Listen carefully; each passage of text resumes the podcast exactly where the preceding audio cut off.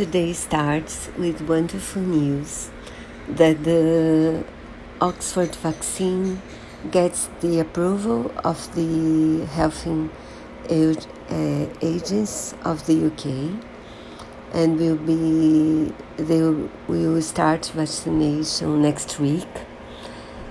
And there on a personal note I was part of the study in Brazil I have no idea if I received the real vaccine or the uh, fake one because uh, it's 50 50.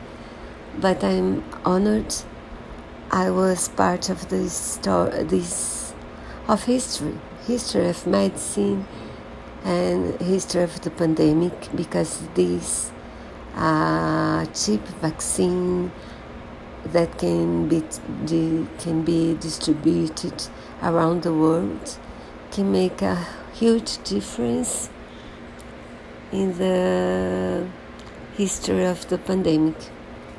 So happy news today.